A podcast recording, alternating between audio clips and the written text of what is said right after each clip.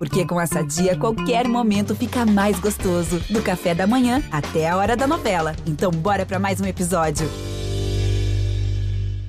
Se o próximo fizer o Palmeiras é campeão! Palmeiras! Campeão! Marcelinho e Marcos partiu, Marcelinho bateu! Marcos pegou!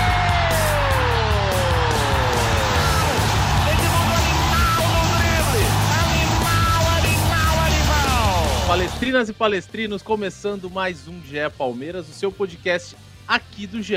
Globo sobre tudo do Verdão. Hoje é quarta-feira, dia 17 de janeiro. Estamos ao vivo para falar muito do Palmeiras, o Palmeiras que anunciou a renovação. Acho que o maior presente para o palmeirense nesse ano é a renovação de Abel Ferreira até dezembro de 2025. Teve coletiva da Leila, coletiva ontem só para mulheres. A gente vai ter a nossa setorista aqui para falar como foi presenciar esse momento especial e único no futebol brasileiro. E tem muita coisa para falar. É, você que está chegando com a gente, se inscreve aqui no canal do GE, deixa o seu like. Se você estiver com a gente na Twitch, segue a gente aí. E vamos nessa. Vamos bater um papo que tem muita coisa para a gente falar. E eu vou pedir para o Maurício, nosso produtor, já colocar o pessoal na tela, ó. Os nossos participantes de hoje. Tiago Ferri, setorista do GE. Camila Alves, também setorista do GE. E Leandro Boca, nossa voz da torcida do GE aqui no GE Palmeiras. O primeiro podcast meu nesse ano, voltei, para alegria de alguns, para tristeza de outros, eu acho, mas estou por aqui para a gente bater um papo. Camila, eu queria começar contigo porque é, ontem foi um dia mais do que especial na Academia de Futebol, uma coletiva da Leila, presidente mulher, a única por aqui nas nossas no Brasil e na América do Sul, e só com mulheres. Antes de entrar no assunto, no assunto no assunto das coletivas, de patrocínio, de Abel. Queria que você contasse como foi vivenciar esse momento lá na Academia de Futebol do Palmeiras, que foi um momento muito diferente e acho que vale a pena para o pessoal que, que, não, que não assistiu, que não presenciou, que foi o nosso caso aqui, e você falasse como foi viver esse dia lá na Academia de Futebol e depois a gente já entra no assunto da coletiva, tá bom? Seja muito bem-vindo. Obrigada, boa tarde para tu, para todo mundo né, que está por aqui com a gente, todo mundo que está acompanhando na live. É, e assim, eu, eu, vou te confessar que eu costumo olhar essa, essas situações com, digamos, com dois lados assim da história. Um lado da história é, seria o, o, fato de que realmente é um dia muito diferente, é um dia muito diferente do comum. Eu estava até falando é, há pouco com a Joana, que eu estou trabalhando com jornalismo esportivo há seis, sete anos agora, para completar sete anos, acredito. E foi a primeira vez em que eu estive em uma coletiva que era composta somente por jornalistas mulheres. Existiam alguns homens que estavam presentes lá, tinha algumas pessoas que estavam me perguntando no Twitter porque viam pelas fotos, é, mas esses homens eram cinegrafistas que estavam acompanhando repórteres de TV. Então, as pessoas que fizeram perguntas foram todas é, 100% mulheres. E a única vez, acredito, que, que eu cheguei o mais próximo de, de vivenciar algo do tipo, é, tinha sido em coberturas da seleção brasileira feminina, é, que isso termina acontecendo porque muitas mulheres fazem a cobertura do futebol feminino, é, mas ainda assim você vê a presença de outros homens, seja de repórteres de TV ou de veículos independentes, então ainda é um, um pouco misturado. É, então você entrar numa sala de imprensa em que existem só mulheres, especialmente no futebol, é algo muito diferente, é, ainda mais se você considerar, é, não comparando exatamente ao período de hoje, mas se eu for olhar nos primeiros anos, e às vezes até hoje mesmo, em algumas entrevistas coletivas que eu vou, é, muitas vezes eu sou a única mulher, as outras mulheres que, que estão presentes são é, ou repórteres de TV ou então uma ou outra setorista é, que, que existe de outro veículo, mas realmente é muito raro. então a iniciativa da Leila nesse sentido, ela, ela chama atenção, né? E aí é o que eu, que eu enxergo como um outro ponto aí dessa história, é, que é o fato de que eu acredito que essa iniciativa dela ela seja como uma espécie de primeiro passo. É, evidentemente, ela a partir dessa, a partir dessa coletiva, né, com a presença ali é, de mulheres, cobrando a presença de mais mulheres na, na, cobertura em si do Palmeiras e mais mulheres no futebol, é, a Leila chama atenção para um, um assunto que, por mais que a gente debata, muitas vezes ele termina sendo, é, de certa forma, ignorado e até mesmo criticado, como ela chegou a ser criticada é, por, por decidir fazer essa iniciativa, ainda que seja só por uma entrevista coletiva no ano inteiro. É, só que, ao mesmo tempo, é, a partir dessa, dessa chamada dela, digamos assim, para debater esse assunto, é, levanta-se levanta também outras cobranças né, em cima do próprio Palmeiras. É, ela mesma fala que ela não tem como mudar o machismo no mundo, nem provavelmente nem no futebol também, mas ela pode, de certa forma, tornar o Palmeiras como exemplo. E ela tem realmente no clube um, um caminho para poder conseguir tornar o, o, Palmeiras como exemplo, que nesse momento ainda não seria em sua totalidade, se você for considerar é, aspectos como a formação do Conselho Deliberativo, dos departamentos estatutários, é, a própria forma como é, termina sendo dificultada a inserção das mulheres na política do clube, por questões é, de como funciona é, a questão do, da, da, associação no clube e tudo mais. É o próprio futebol feminino, que ainda não tem uma estrutura, digamos assim, 100% condizente com o que seria a realidade do Palmeiras. É, e aí, a partir disso, inclusive, ela anuncia algumas novidades, que seriam a criação da categoria de base, que hoje em dia ainda não existe, é, e a partir do, desse ano, provavelmente, a ida das, do, dos jogos né, do feminino para a Arena Barueri, mas ainda assim é um primeiro passo. Então, eu termino olhando assim com, essa, com, esses, com essas duas com essas duas óticas uhum. assim é, sobre a história, que eu, eu, acho que termina. É importante o, o enaltecer, mas é importante também entender que existem esses outros pontos que precisariam ser trabalhados. Muito bem, Camila, muito bem. Vai estar depoimento para a gente começar a nossa live em grande estilo. Agora vou para o nosso outro setorista já há algum tempo cobrindo o Palmeiras, Thiago Ferri. Seja muito bem-vindo. Ferri, eu estava lendo notícias de vocês, Camila, Edu, Ferri, sobre o Palmeiras e teve jogo treino. Eu não sei o que o Leandro Boca vai achar, mas os carinhas que estão fazendo gols nesses jogos treino, Breno Lopes, é o Rony. Então, ah, Thiago Ferri, me parece Atuesta. que teremos grandes, grandes. Atuesta. Acho que o torcedor palmeirense vai ter que se acostumar, Ferri, a ver as mesmas carinhas e os mesmos nomes preferidos, entre aspas, do Abel Ferreira. E aí, Ferri, tudo bem? Fala, Lucas. Fala, Boca, Camila, pessoal que acompanha a live. É, é o padrão, né? A, a, gente já debateu, acho que em outros momentos, que os reforços que o Palmeiras trouxe incorporam de uma certa forma o elenco, mas ninguém. Nenhum jogador você coloca, ah, esse vai ser titular absoluto. Bruno Rodrigues, ah, talvez o Aníbal, né? Talvez o Aníbal, mas a gente também já falou aqui. A forma como o Abel trabalha, é difícil que ele coloque o Aníbal de titular, titular de cara, né? Até no, no último podcast a gente debateu o time ideal. Na minha visão, o Palmeiras vai ser muito próximo do time que jogou o segundo tempo contra o Lemense, no jogo treino de ontem, o último da pré-temporada, em que ele colocou três zagueiros, a, a zaga estava com Marcos Rocha, Gustavo Gomes e Murilo. Acredito que ainda possa entrar o Luan, mas é, eu entendo que jogue dessa forma. Aí Zé Rafael e Richard. Uh, o Piquerez não, não treinou porque não participou do jogo treino, porque está ainda se recuperando daquela pancada no joelho que ele teve no fim da temporada. E aí, de repente, no ataque sem o Henrique, jogue Breno Lopes, é, jogue Flaco Lopes e, e Rony, ou Flaco Lopes e, e Breno Lopes, enfim.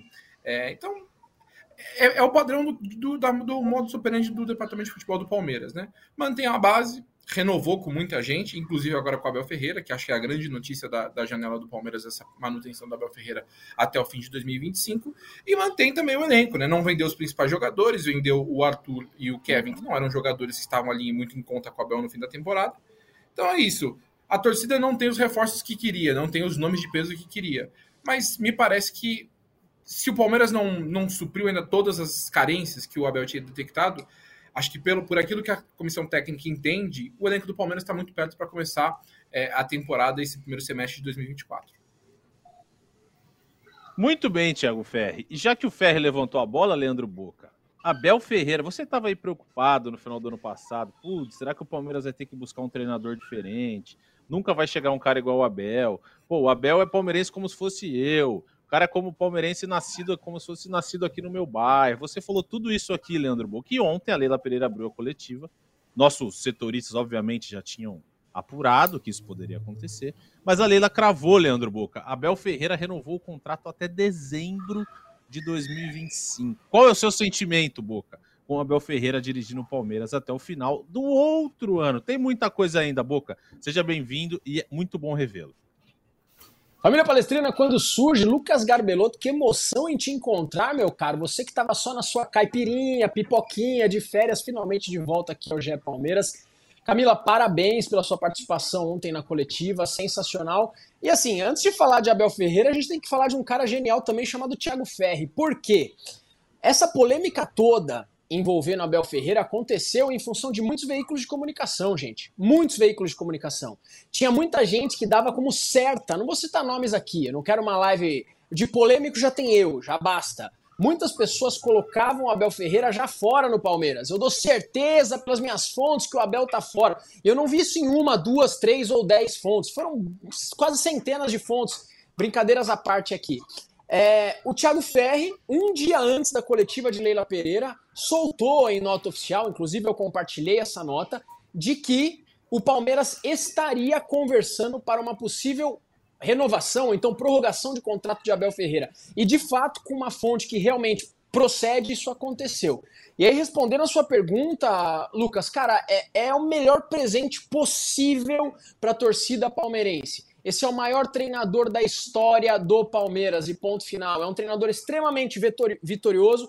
É um treinador que consegue. Eu não vou falar tirar leite de pedra, isso também não é verdade. O time do Palmeiras é muito forte mas é um time que por muitas vezes precisava de, de peça de reposição e por incompetência ou ausência da gestão isso não aconteceu, mas o Abel Ferreira estava lá. Então a nossa principal peça está no Palmeiras, graças a Deus, Abel Ferreira até o fim de 2025, se não vier nenhum caminhão de dinheiro pagando multa contratual.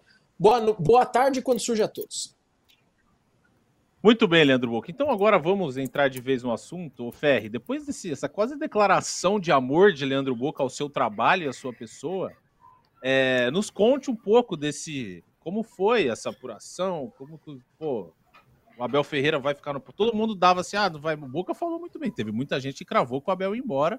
Teve gente que falou que ele ia até se apresentar, não sei onde, em tal dia. Foi um negócio meio esquisito. E aí, Ferri, surgiu a notícia, você muito bem apurou, vocês, nossos setoristas, que Abel Ferreira estava discutindo uma renovação. Então, nos dê os detalhes que você tiver, Ferri, por favor, de Abel Ferreira por mais dois anos ainda, se, se nada acontecer, é verdade, um caminhão de dinheiro, como o Boca disse, mas se, se ele cumprir o contrato até dezembro de 25, Ferri.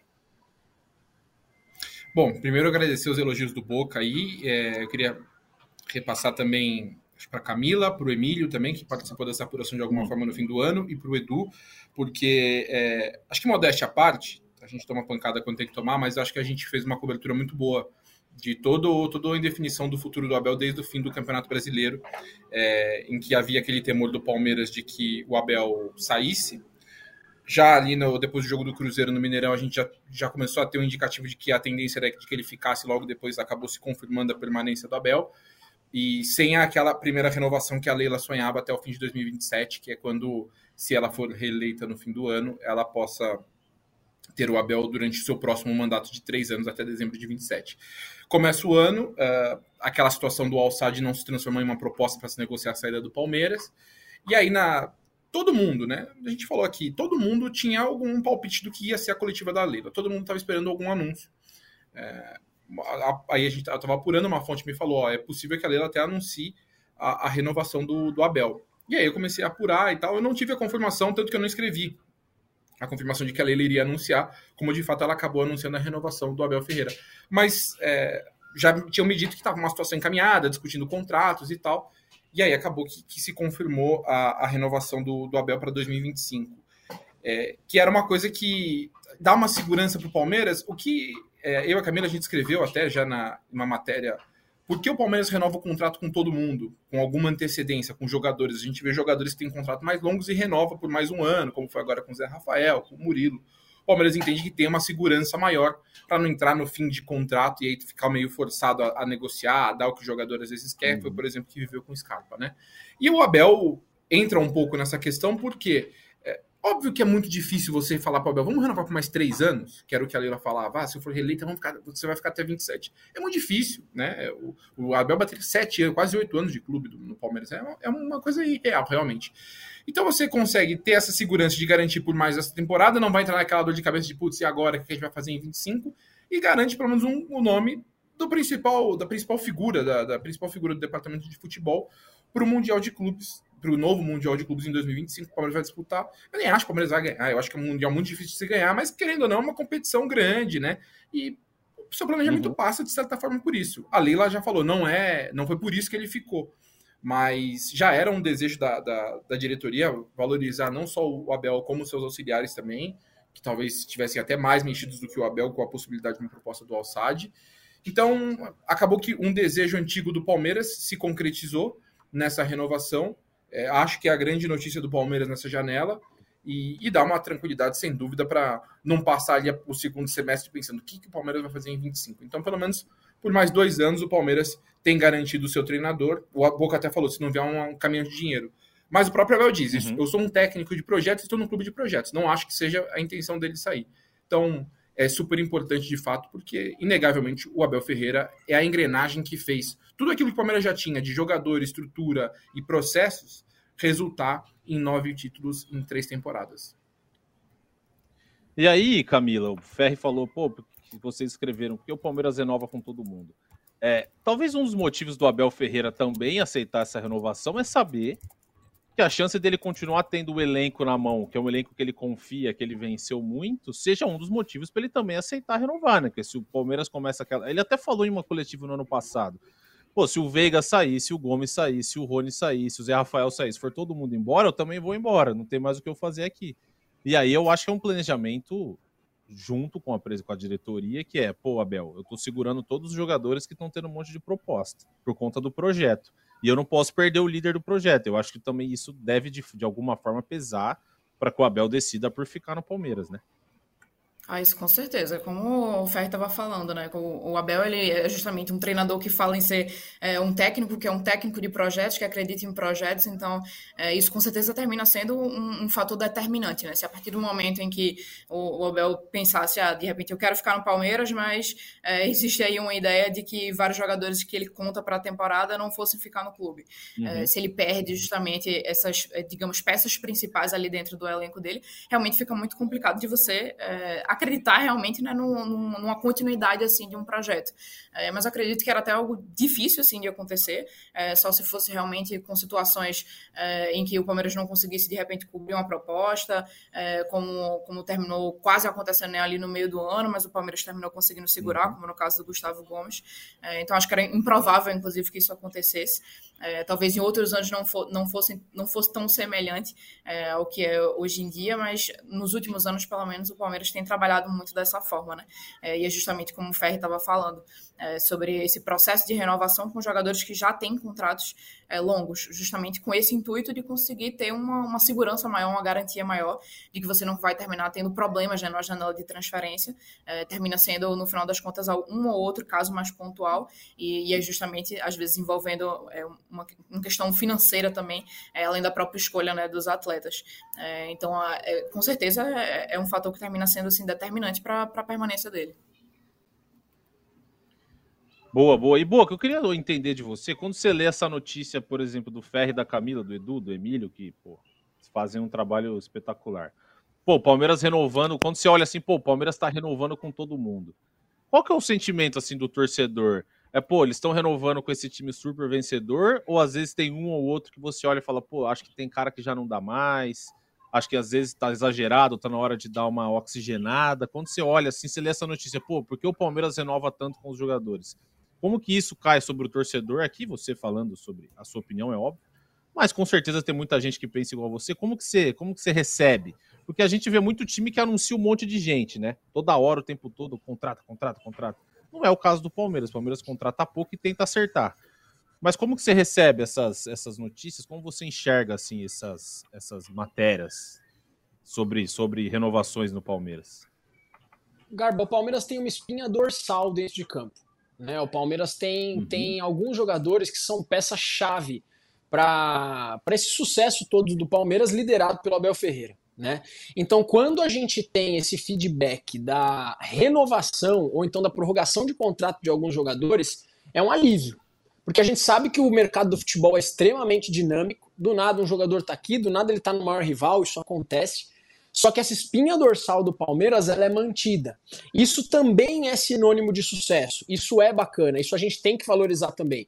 Todo mundo sabe que por muitas vezes aqui eu critico muito essa gestão, mas esse é um ponto que a gente tem que falar assim, pô, legal, bacana. Por exemplo, você, você manter uh, jogadores como o Everton, como o Zé Rafael, que foi um jogador que teve a renovação de contrato agora. Murilo também teve um contrato prorrogado. O Marcos Rocha, que por muitas vezes eu mesmo falei, Ih, talvez o ciclo tenha acabado, ele chegou na reta final do Campeonato Brasileiro e foi essencial, Garba. essencial, no momento que o Palmeiras tinha, tinha, tinha que ter uma mudança de, de, de, de, opção tática, a gente acabou tendo o Marcos Rocha como um terceiro homem de uma linha de três, e ele fez muito bem essa função.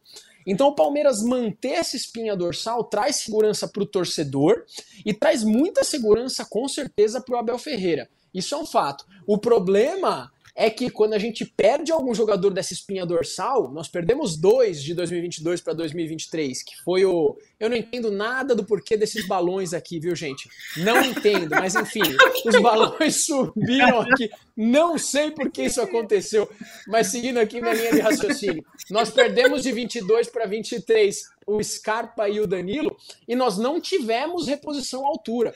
Então o torcedor palmeirense fica aliviado, porque a gente sabe que se a gente perder, quando vai para o mercado, infelizmente a gente não consegue ser competitivo para trazer umas peças de reposição à altura. O Danilo, nós tivemos uma peça de reposição agora, que foi o Aníbal Moreno, agora, um ano depois, e o Scarpa saiu para entrar o Tabata. Então, assim, houve uma discrepância de nível técnico e tático no Palmeiras. Muito bem, e eu estava lendo aqui as notícias no nosso ge.globo barra Palmeiras, e em menos de um mês, né, Ferri, Camila e Boca, o Abel Ferreira pode se tornar. Não, em menos de um mês, não, né? É, em menos de um mês ele pode empatar no dia 4 com o Oswaldo Brandão com 10 taças. E daqui três meses, quando acabar o Campeonato Paulista, se ele conquistar o Tri, nesse pouco tempo que o Abel tá aqui, que não é tão pouco assim, é verdade, mas pô, ele chegou no Palmeiras final de 2020, ele pode bater 11 títulos caso ele conquiste a Supercopa e o estadual. É uma marca, assim, nesse pouco tempo, de um tamanho gigantesco, né? Muita, muita, muita coisa, principalmente por essa rotatividade de técnicos que a gente vê no, no futebol brasileiro. E aí, Ferre, Camille e Boca, acho que a gente pode entrar de vez na coletiva do Aleida, falamos na coletiva da Leila, falamos da renovação do Abel. É, acho que a gente pode começar, Ferri, falando sobre aquela história da, da W Torre, que já se alonga desde o Palmeiras, já se a gente, pô, inúmeras matérias no ano passado sobre isso. E a Leila foi a público dessa vez e falou: ó, é um caminhão de dinheiro, é um dinheiro que ajudaria muito o Palmeiras. E como é que tá essa situação, Ferri? Que que, pô, quanto que a W Torre, quanto que a W Torre deve? Qual a situação atual na justiça? É, qual que é o, como está todo esse trâmite entre Palmeiras e W Torre? A briga continua na casa dos perto do um pouco abaixo dos 140 milhões, né, que é o que o Palmeiras entende que não recebe de receitas relacionadas a, a principalmente eventos, né, no Allianz Parque, então shows, naming rights, locação de espaço para loja, lanchonete, estacionamento, que é aquela, são aquelas receitas que o Palmeiras, é, ao longo do contrato de 30 anos com a W Torre, o Palmeiras vai aumentando o percentual, né? Então, por exemplo, do naming rights, nos primeiros cinco anos, o Palmeiras tinha um percentual uh, que até peguei aqui certinho na nossa lista. o Palmeiras tinha 5% do valor dos naming rights e da, da venda de camarotes. Entre 5 e 10 anos, que é o valor atual, subiu para 10%. Né? Uh, depois de 10 a 15%, 15% e assim vai subindo até, os, até o fim do contrato. E o Palmeiras alega que não tem recebido nada desse valor e está na justiça brigando por isso. E aí tem aquela briga que a W rebate dizendo há, há uma dívida de fato com o Palmeiras, mas o Palmeiras também nos deve um valor. Então, a gente precisa conversar. A W Torre quis levar isso para a corte arbitral, porque, por contrato, quando há uma divergência de interpretação no contrato entre as partes, a corte arbitral for adequado. Só que o Palmeiras entende que não tem que ser discutido na corte arbitral, e sim na justiça comum, porque não há uma divergência na, no entendimento do Palmeiras de interpretação de contrato. Isso aí é um valor que o Palmeiras entende que é garantido por contrato, inclusive nos relatórios que a W Torre manda mensalmente é, relativo a, aos eventos que acontecem, ao que entra de dinheiro, é, o Palmeiras entende que a W comprova que deveria fazer esse repasse e não faz. Então, por isso que o Palmeiras entrou com um pedido, inclusive, de, de inquérito criminal, né? De apropriação indébita de, de valores que não seriam do AW Torre, e a briga está nesse pé. E aí a Leila ontem, na, na entrevista coletiva, ela trouxe um detalhe que eu acho que muita gente não entendeu, que ela falou, a W Torre vai entregar para o Palmeiras um coliseu, não vai precisar nem ir para Roma. Para quem lembra, o Coliseu, né? É, hoje, se não me engano, ainda é uma das sete maravilhas do mundo. É, era um, um, um, ambiente ali da, da Roma Antiga que hoje está em ruínas, mas que ainda assim é, é, um cartão postal na Itália, super importante e tal. Mas é um lugar em ruínas. Então, ela, obviamente, o que ela está querendo dizer? Ela trouxe, tornou pública uma preocupação que existe no Palmeiras já há algum tempo, desde que essa briga começou, de que com o passar do tempo, quanto mais próximo chegar ao prazo de entrega da W Torre do estádio ao Palmeiras, que a W Torre tem 30 anos é, de exploração do, do, espaço ali do, do Allianz Parque, como acordo na, na reforma, quanto mais próximo se chegar desses 30 anos para entregar o estádio em 2044, cada vez menos a manutenção seja feita. Então, que o Palmeiras seja entregue vai falar, bom, beleza, eles reformaram, fizeram uma arena, só que quando eles entregaram, o estádio está sem manutenção nenhuma, está com vários problemas, e isso é uma preocupação que já havia no Palmeiras desde que começou essa disputa a ficar um pouco mais pesada ali no ano passado. E agora a Leila tornou isso público. Então, é, é um grande problema, assim, que o Palmeiras não conseguiu resolver, que a da Torre também não consegue resolver, né, porque as duas partes querem tentar chegar a um, a um denominador comum e não chegaram. Então, assim, é, é, é importante trazer esse contexto do porquê a Leila fala do Coliseu. É essa preocupação da questão da manutenção, até alguns torcedores já comentaram no Twitter, falou, pô, a gente vai no estádio e vê que tem alguns lugares que realmente não estão com o devido cuidado de um estádio que, tá, é, que foi inaugurado há 10 anos, né? Então, essa, uhum. esse é o motivo da, da fala do Coliseu, e é uma briga que vai continuar, que não está perto de se resolver. É, é isso. Então, vamos acompanhando no GE. Globo as cenas dos próximos capítulos. E aí, Camila Ferribu, acho que aqui é o assunto mais delicado que o torcedor do Palmeiras fica em cima, né? Em, quando foi aquela outra coletiva da Leila? Foi setembro, outubro? Não lembro outubro. agora que ela falou sobre outubro, né? Que ela falou sobre patrocínio. Não, me mostra, me mostra aqui, ó, dá aqui na minha mão que tem um patrocínio de X milhões, cento e tantos milhões, 120, 130, seja lá como for, que eu vou igualar o patrocínio e ok. Eu vou seguir sendo o maior patrocínio do, do. Quero ser um dos maiores do Brasil e eu vou igualar, beleza, do rival do Palmeiras. E aí, nas últimas semanas, saiu uma notícia que o Corinthians acertou um patrocínio maior do que o que a Leila paga ao Palmeiras. E aí ontem ela foi perguntada, obviamente, pelas, pelas repórteres que estavam lá, e ela deu uma dibrada, né? Deu uma driblada. Falou, ah, mas não é bem assim, que não sei o quê. E aí eu queria debater com vocês essa situação, porque acho que tem, tem, tem dois casos aí. Um deles é, nesse sobre o patrocínio do Corinthians que ela, ela falou o seguinte: pô, como que uma empresa que tem um capital de 50 milhões vai pagar um patrocínio de cento e tanto? Ok, acho que ela tem razão. Mas é, não que não que esse que ela precise trazer essa empresa para o Palmeiras é a Crefisa saia. Só que a partir do momento que ela fala que vai igualar, aí a gente tem um problema, né? A gente tem um problema, porque se ela fala que vai igualar, mas depois ela fala que a empresa, ela falou, não dá para saber se a empresa é idônea, que não sei, que não sei o que, não sei o que. E aí, o que, que, vocês acharam dessa, dessa declaração da Leila Pereira? Acho que podemos até começar com o Boca, porque é um assunto que tem, os torcedores do Palmeiras falam muito. Leila, o patrocínio, pode ser entre nas redes sociais. Ah, mas e aí, vai aumentar o patrocínio quando? Leandro Boca, queria entender de você e ouvir sua opinião sobre o assunto. Como que você, ao assistir a coletiva da Leila, interpretou essa, essa fala dela sobre, sobre, sobre patrocínio depois do que ela falou lá em outubro? No, no, em 2023. Fala comigo, Leandro Boca. Garba, a, a Leila é uma mulher extremamente inteligente, é uma empresária extremamente bem sucedida é, e extremamente política. Tá? Essa é a minha opinião. Eu acho que se a Leila se candidatasse para ser presidente dos Estados Unidos, ela ia ganhar. Tá? Para você ter uma noção. O grande erro dessa brincadeira toda, o grande erro dessa brincadeira toda foram as questões que ela falou e a forma como ela falou nessa infeliz coletiva de outubro né? Se você, se você faz a coletiva, deixa as coisas transparentes, tá tudo certo. Só que naquele momento, naquela infeliz coletiva no qual ela jogou a história do Palmeiras abaixo e colocou a história dela acima da história do Palmeiras, ela cita ali, cadê o patrocínio? Me mostra que eu dobro, me mostra que eu bato valor. Não fala nada. Então a gente está tendo esse debate aqui hoje, que não precisaria ter, Gabriel, porque se assim, os caras têm o patrocinador deles, deixa os caras com o patrocinador deles, vão ver dentro de campo. Vamos ver dentro de campo o que acontece. E aí a Leila vai bem.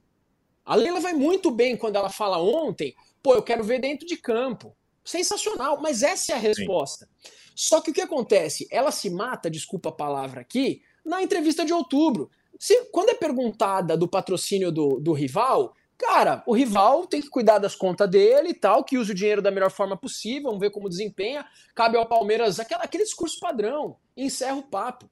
O patrocínio da Crefisa tem que ser reajustado. Já faz um tempo que esse valor tem que ser reajustado. Só que vai ser, vai ser reajustado numa próxima temporada se renovar. Esses são os fatos. A Camila e o Ferri vão trazer com muito mais propriedade, né? Mas pelo que eu, pelo que eu ouço, pelo que eu acabo entendendo aqui. Então, a maneira como ela, como ela age ontem foi extremamente política. Essa é a minha resposta para você.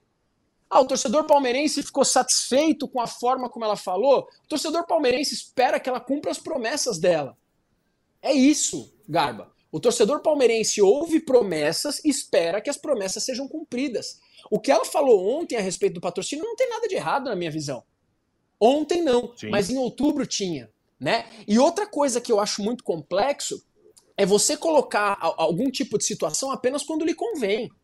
Então você arma uma coletiva de imprensa Aí você começa massageando o espectador. Como? Anúncio do que o torcedor quer ouvir. Abel Ferreira renova com o Palmeiras. Então o torcedor palmeirense já abriu o sorriso naquela hora. Eu naquela hora quase chorei. Eu parei meu treino para assistir a coletiva, pra você ter essa noção. Ela interrompeu meu treino para assistir a coletiva. Porque, porra, Abel Ferreira renova com o Palmeiras, eu não tava esperando ouvir isso. Eu tava esperando ouvir alguma outra coisa. Beleza. E aí, a partir daquele momento, ela desenha a coletiva do jeito que ela quer. Por quê? Porque sabe que uma das pancadas, jornalista, desculpa esse termo que eu estou usando, um dos questionamentos que ela, ia, que ela ia ter que argumentar é sobre esse patrocínio do rival.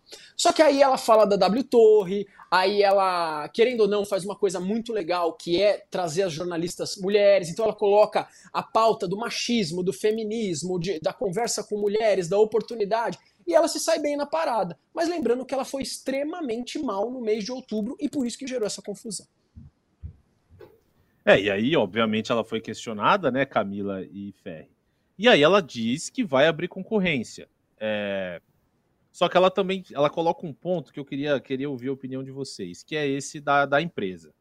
Pô, a Crefisa tem um capital de, sei lá, deve ser 5, 4, 5, 6 bilhões, imagina. Um negócio, a empresa é gigantesca para ela pagar para um time 80 milhões por ano, 100 com bonificação, 120, ok. Mas e aí, o Palmeiras vai abrir concorrência e vai chegar, vamos supor, Ferre Camila, chega uma proposta lá de 120 milhões de uma dessas empresas que agora estão jogando dinheiro no mercado a rodo. Mas assim, a empresa oferece 100 e o capital da empresa é 50, vamos supor. O, a Leila, no que ela diz entender, ela, mesmo que seja maior, ela não entraria nessa porque ela não tem nenhuma garantia que o cara vai pagar ela. O Corinthians, acho que teve um negócio com uma empresa, um tempo tal de Taunza, não lembro agora, e aconteceu exatamente isso. Prometeram, não pagaram, deu uma puta confusão.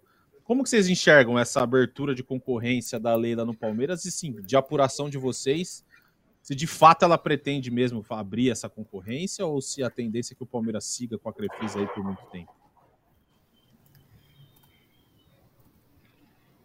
Fala aí, Camila. Entrar que vai.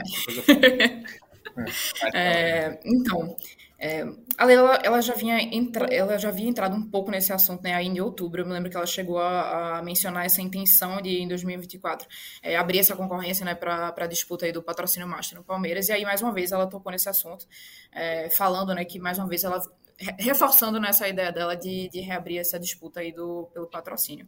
É, e aí, pelo que ela falou, sim, funcionaria como uma espécie de é, bidding que terminam, que terminam chamando, né? Que é como se fosse uma espécie de, é, disputa de, de, concessão pública, em que você existe ali, é, as, as, empresas apresentam propostas e, enfim, a partir daquelas propostas, é, vê-se né, quem, quem, qual das propostas que vai ser aceitas. E aí, ao mesmo tempo, ela confirma que ela vai colocar a Crefisa entre essas concorrentes é, para a partir de 2025. É, e aí termina surgindo uma série de questionamentos, né, de ah, como é que ela vai entrar na, na disputa, ela sendo presidente, sendo é, dona da empresa, como é que ela vai participar da disputa e como é que seria uma disputa, é, digamos, igualitária com outras empresas, considerando é, esse cenário. E o que ela alega é que essa decisão ela não seria feita pela presidente Leila, ela é uma decisão que vai ser feita pelo Conselho de Orientação e Fiscalização do Clube, que seria o COF, né? É, mas ao mesmo tempo não existem ainda é, digamos, tantas informações de como é que funcionaria esse processo. Existe pelo menos aí uma projeção de como é que seria, é, mas eu me lembro que em algumas vezes em que a gente chegou a, conversar, assim, perguntar é, de como é que funcionaria o trâmite mesmo em, questões burocráticas, ainda não existe muitos detalhamentos né, sobre isso. Então, eu, eu acredito que talvez só mais para frente que se consiga entender realmente como é que vai funcionar assim, em, em 100% esse processo. É, Tiago Ferri, eu, eu, eu acho que Não, algumas. É, eu acho que tem, tem, algumas coisas importantes a, se falar sobre a questão do patrocínio. A Leila diz que é, é super aberto, é, ela é muito transparente, ela reclamou de cláusulas de confidencialidade em contratos relacionados a patrocínio, né, contratos desse tipo. É, só, primeiro, fazendo um primeiro parênteses, em que ela diz né, que todo mundo tem acesso ao, ao, ao contrato do, do, Palmeiras com a Crefisa e a FAM. É, eu vou deixar, trazer o outro lado aqui. Existem conselheiros do grupo de oposição, é, que inclusive já foram, já questionaram a Leila por conta da, de talvez uma se truculência é a palavra, né? Mas por tolher ali alguns direitos deles por questionarem a gestão e que ela em alguns momentos já disse que os, esses opositores na verdade eles queriam o mal da gestão e tal. É, há conselheiros que pediram acesso ao contrato da Crefisa e não receberam, conselheiros de oposição.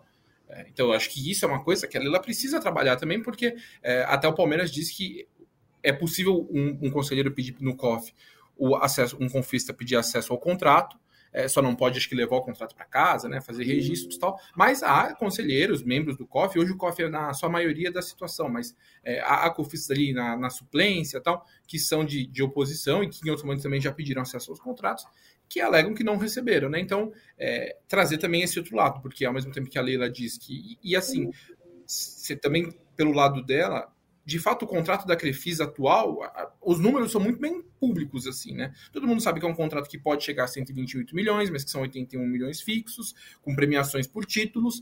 Quantos são, quantos são essas premiações? A gente publica isso várias vezes. E como essa, essa, essa, essa, essas premiações são usadas hoje para debitar daquela dívida que o Palmeiras tem com a Crefisa. Então, tudo bem. Agora, a declaração da lei é muito importante para, principalmente na minha visão, para o próximo passo. Porque eu vou dar minha opinião, eu acho improvável que a camisa do Palmeiras em 2025, 6 e 7 não tenha Crefisa como patrocinador master. Eu acho muito improvável, uhum. por conta dessa questão de que ela, presidente, entra no debate de conflito de interesses. Agora, é, já que ela está dizendo em que abriu uma concorrência e que vai apresentar tudo, aí eu acho que vai ser uma situação clara. Palmeiras teve X casa de aposta que ofereceu X milhões. É, uma empresa, do, uma montadora ofereceu mais X milhões. E a Crefisa ofereceu X milhões, nós vamos fechar com a Crefisa, porque o COF avaliou, avaliou. Lembrando que o COF hoje tem maioria da situação, mas o COF, que é o Comitê de Orientação e Fiscalização, entendeu que o contrato da Crefisa é o mais vantajoso. Então, eu acho que, diante dessa, dessa busca, dessa declaração da transparência, acho que vai ser muito importante para esse debate do patrocínio é, abrir todos os valores de quem entrar como concorrente no ano que vem, no, nesse ano, no fim desse ano. Eu, inclusive, acho que algumas empresas vão se inibir de entrar como concorrentes porque sabem que vão concorrer com a empresa da presidente do clube. Por mais que ela hoje diga que ela não participe do dia a dia da Crefisa, hoje ela responde nas decisões entre Palmeiras e Crefisa como presidente do Palmeiras, e há diretores da Crefisa que tratam pela empresa, eu entendo que há um conflito de interesse ainda que ela diga que não haja. Então, é, é tudo isso que a gente precisa acompanhar eu acho que vai ser importante ela, ela manter esse discurso, eu acho muito importante esse discurso de transparência e apresentar isso de uma forma mais clara possível para se definir, porque ela não disse, mas ficou claro nas declarações de que há uma, uma defasagem na camisa do Palmeiras. Né? É um contrato que foi renovado no fim da gestão do Maurício Gagliotti, em 2000, vocês me ajudem aí, no fim de 21, né? Foi o fim do, do, da gestão do Gagliotti, mas era um é. contrato que já vinha do, do, outro governo do Gagliotti. Então é um valor defasado, né? E aí perguntaram até para a Leila, quanto vale a camisa do Palmeiras? Ela disse, vou saber quando abrir a concorrência. Então, por conta de tudo isso, já que hoje é o grande debate que tem no Palmeiras, vai ser muito importante ter acesso a todos esses números e acho que para a torcida também, para que o Palmeiras de fato tenha uma camisa que acho que precisa realmente de uma valorização, mas que o contrato ainda seja bom. Acabou ficando para trás pelo, pela falta de reajuste nos últimos anos. Ô, Ferri. E falta de reajuste. Garba, desculpa, também. Desculpa. Vai lá, vai lá, vai lá. Conclui, conclui. Cara, não, é, é só, não, pra, só um ponto. Só, só eu que... Um ponto, Boca, aí você já entra também, que é a exclusividade, né, Ferri, Camille e Boca. Porque assim, o contrato da Crefisa pode ser do valor que é atualmente, mas se ela abre para outras empresas também patrocinarem, para também estamparem a sua marca na camisa do Palmeiras, que é o que o Flamengo faz, o Flamengo tem, sei lá, umas 4, 5 marcas na camisa naturalmente a camisa começa a valer muito mais. Então, assim, também tem, também tem esse detalhe, né?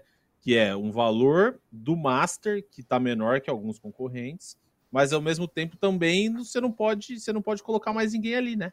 Então você fica é, Crefisa, foi e acabou. Não tem mais o que fazer, né? Vai lá, Boca. Não, é que o Ferri deu uma opinião aí que eu concordo mil por cento sobre essa questão de conflito de interesse, que a Leila ontem falou na entrevista de forma bem clara que não existe esse negócio de conflito de interesse. E, gente, desculpa, isso é o cúmulo do absurdo, cara. É o cúmulo do absurdo. Ela tá à frente do Palmeiras e ela é dona da Crefisa. Como é que ela, como é que ela vai, ela vem publicamente e fala que não existe conflito de interesse? Se você tá à frente de duas coisas, eu, por exemplo, eu, eu tô aqui, eu sou o Boca, falo de Palmeiras no GE e eu tenho minha consultoria esportiva, tá? Se eu recebo na minha consultoria esportiva alguém ligado ao Palmeiras, existe total interesse das duas partes ali, gente. Isso é normal. Isso é normal, isso acontece. Então eu acho muito errado ela vir público e falar que não existe esse negócio de conflito de interesse. É claro que existe. É claro que existe. Repito o que eu falei aqui no, no, no começo, no meio dessa live, enfim. É, as palavras são ditas quando convém. E é isso que me incomoda quando convém. A forma como, como entrou no conselho, a forma como entrou na presidência, cadê? Cadê a forma clara? Cadê o contrato para as pessoas verem? Ninguém sabe, ninguém viu. Será que os conselheiros da oposição, como o Ferri falou aí, todos têm noção de, de, de, de todo o contrato de patrocínio? Ou será que está tudo ali? Vocês souberam o que aconteceu, por exemplo, com a galera do Departamento de Interior? Isso foi pauta em, em, em muito, em muito lugar aí. Né? O pessoal do departamento de interior teve, teve muito problema nessa, nessa gestão. Então, assim, é só quando convém.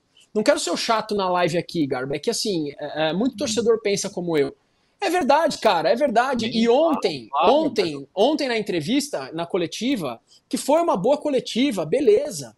Que foi uma coletiva importante para a história brasileira, para a história do jornalismo, para a história do futebol, foi importante mesmo de fato. Só que assim, a mulher sai como a rainha da cocada, para, dá licença. O, uma coisa que o Boca falou, que uma, uma coisa que eu esqueci de comentar, que eu acho que vai ser importante também nesse processo, é. Você até falou, Gabeloto, de que o Flamengo, por exemplo, passa para várias empresas, o, divide né, a camisa para várias empresas. E o contrato do Palmeiras, da Crefisa, de 120 milhões, com 81 fixos, podendo chegar a 120 com as variáveis, é um contrato pelo uniforme todo do Palmeiras. Então, uma coisa que seria interessante é o Palmeiras também apresentar nesse próximo ciclo é nós temos uma proposta de X para a área master, para o patrocínio na, no, na barriga da, do uniforme, X para manga, X para o número, X para o calção, X para a parte de trás da camisa. Acho que também traria mais transparência para que todo mundo entenda, porque eu vejo muito, muito torcedor uhum. é, debatendo isso. Quanto vale o Master do Palmeiras? Ninguém sabe.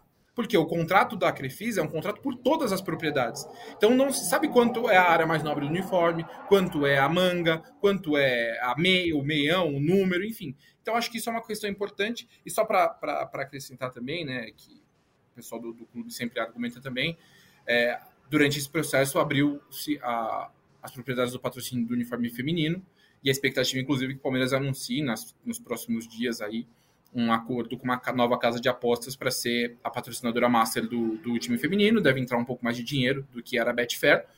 É, mas, enfim, está trazido também essa questão do, do, uniforme do feminino, que muitas vezes eles calculam que isso também influi no contrato de patrocínio. Mas acho que é, é muito importante também o Palmeiras deixar claro quanto vai valer cada, cada propriedade do uniforme para que se faça um cálculo que muitas vezes o próprio Palmeiras entende ser injusto quando se compara a camisa do Palmeiras com outras equipes. Então acho que até por uma questão de justiça também é importante que o Palmeiras defina bem quanto vale cada setor e divulgue quanto vale cada setor da sua camisa.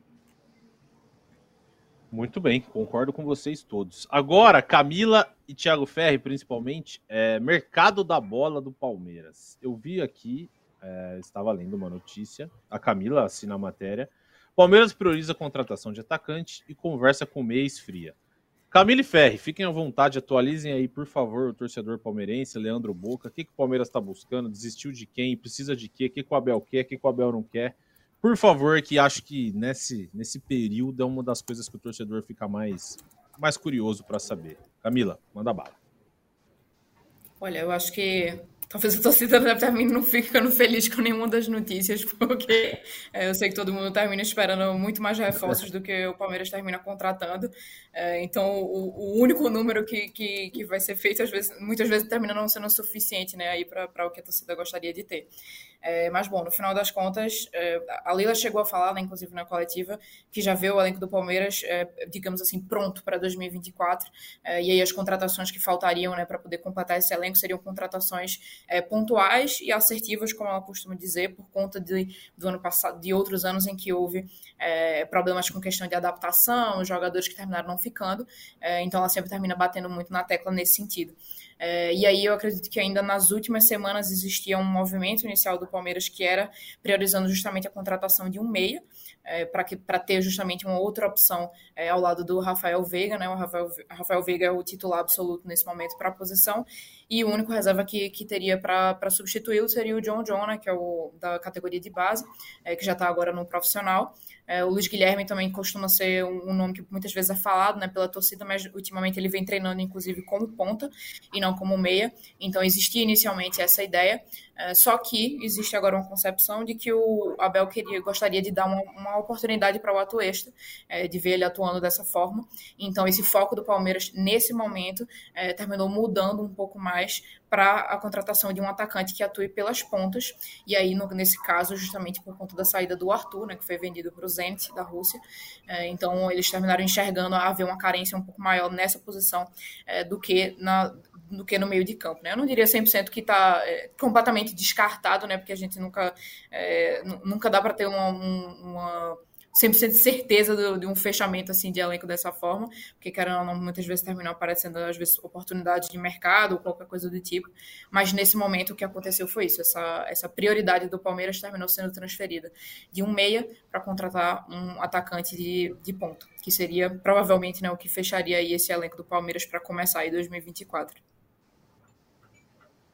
É, e um meia que, considerando que o titular é o Rafael Veiga, a diferença, a diferença ainda segue muito. O Abel tem os motivos dele, que é dar oportunidade. Mas o substituto do Veiga ainda está muito longe do Veiga, né, Ferre e Boca? Em nível de bola, eu digo. Está muito longe. A diferença ainda é muito grande, né? É, eu, eu acho que é, é a grande a grande discrepância acho, do elenco no momento é, é o Veiga quem joga no, na posição dele, o reserva dele, né? Porque hoje é Veiga e John Jones, de repente tentar usar o Atuesta um pouco mais adiantado, o Atuesta não, não se provou até agora. É, eu até, enfim, se eu fosse o diretor de futebol do Palmeiras ou técnico do Palmeiras, eu tentaria contratar principalmente um meia. Eu acho que era mais importante ter um meia né, no elenco nesse momento. Uh, por mais que tenha saído o Arthur e o Kevin, acho que o Luiz Guilherme é um cara que vai ganhar mais espaço. Contratou já dois caras que podem fazer lado de campo com o Bruno Rodrigues e com o Caio Paulista. Uh, eu, eu acho que essa é uma posição que você pode tentar resolver de uma outra forma. Tem da Breno Lopes, o próprio Rony pode jogar dessa forma, enfim. Uh, mas a, a gente já debate isso há algum tempo, né? A dependência que o Palmeiras tem do, do Rafael Veiga. Quando você não tem o Veiga, uh, por mais que exista também uma expectativa de, de, afirmação nessa temporada do John John, dessa geração que está aí no, no elenco, era o tipo de jogador que eu, que eu contrataria. Mas eu também entendo que é uma posição difícil, né? O Cauli talvez fosse o, nome ideal nesse cenário, porque é um cara que se destacou no Bahia, vem de uma formação na Europa. O Palmeiras entendia que era possível fazer um investimento não tão alto, né, um investimento de 5 milhões de euros ali mais ou menos, mas independente do valor, o Bahia não quer negociar pelo Grupo City. Né? O Grupo City está com um projeto realmente ambicioso para esse ano aqui no Brasil, está é, tá contratando grandes jogadores de peso, né, contratou o próprio Caio Alexandre que o Palmeiras cogitou uh, trazer, então não teve como, e aí é, é, uma, é, um, é uma posição mais difícil. Mas eu, se fosse diretor do Palmeiras, buscaria mais um meia e já programando para na janela de meio de ano encontrar um centroavante, porque com o Henrique indo embora, acho que vai precisar contratar mais um também na janela que vem. É, e aí é um problemaço, né, Boca? Porque achar alguém para fazer o que o Hendrick faz vai ser difícil, porque o que ele fez na reta final do Campeonato Brasileiro, meu amigo, aí ou aparece outro fenômeno na base ou vai ter que fazer um cheque alto, porque esse aí é o nível é muito diferente, né? É, quando, quando a gente fala de meia, aí realmente a gente tem um abismo aí entre o Rafael Veiga e os substitutos, né? Uh, o Palmeiras estava animado com o Cauli, que realmente esfriou demais. Agora, quando você fala aí do Hendrick, nós temos uma situação bem delicada. Por quê?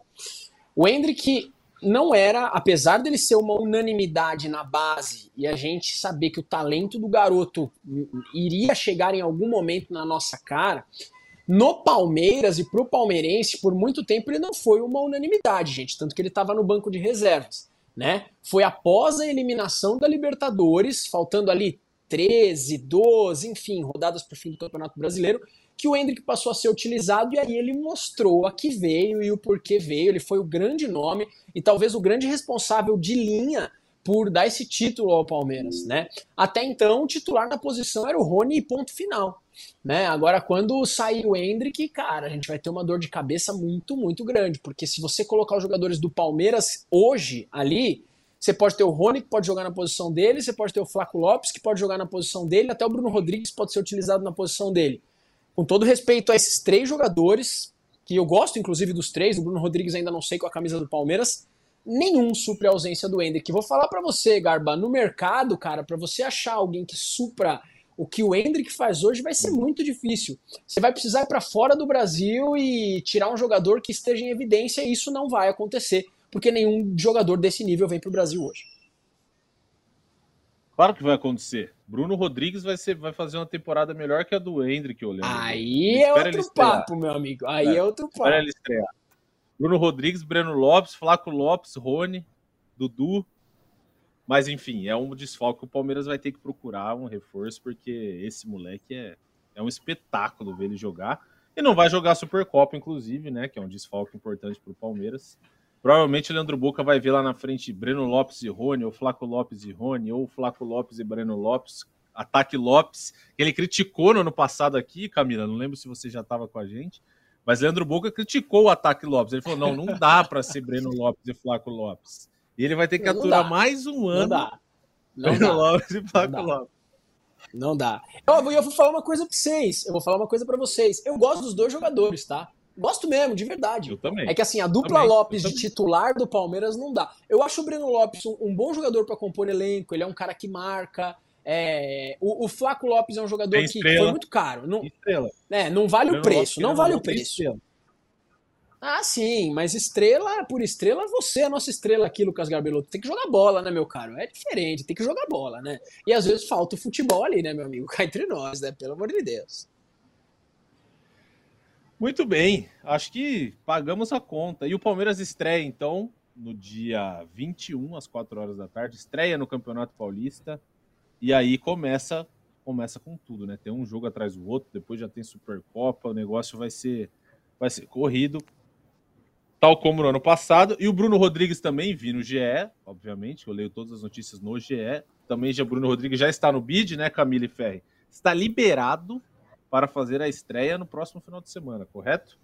Foi, é isso mesmo, né? Ou estou falando besteira? É isso, né? Sim. Sim, não, né, os reforços estão, estão em geral, estão. Vão estar todos em Para condições. estreia, né? Palmeiras, Caio. Palmeiras não tem Piquerez, tem Dudu. Quem mais que está de fora do elenco? Gabriel Menino tá fora. O Piqueires, eu, eu, eu não cravaria ainda que tá fora, né? Não sei. Acho que tudo indica que ele vai estar fora, né? Mas, mas o, o Gabriel Menino e o Dudu também se recuperando de, de, de lesão, né? Se recuperando de cirurgias. E, mas acredito que os reforços vão ter, vão ter condições de jogo já na, já na estreia. É isso. Muito bem. Confesso que estou né? bem curioso. É. Confesso que estou bem curioso para ver o Aníbal jogando, que a gente, querendo ou não, o Racing a gente acaba vendo menos, né? Mas acho que esse aí pode, pode acertar legal o meio-campo do Palmeiras. É, é boa, Camila, o Hendrick tá na, tá na seleção olímpica. Bom, eu acho que é isso, hein? Pagamos a conta. Camila, acho que é a primeira vez que eu faço que eu apresento o podcast com você aqui entre nós. Foi uma honra e a gente vai se ver muito esse ano com certeza. Obrigado. E acho que a gente volta provavelmente na segunda-feira, né? Para falar da estreia do Palmeiras no Campeonato Paulista.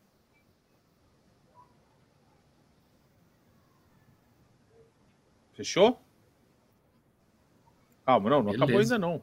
Tô me despedindo, tô me despedindo. Camila, valeu, obrigado. A gente se vê na próxima segunda. Fechou? Valeu, até a segunda.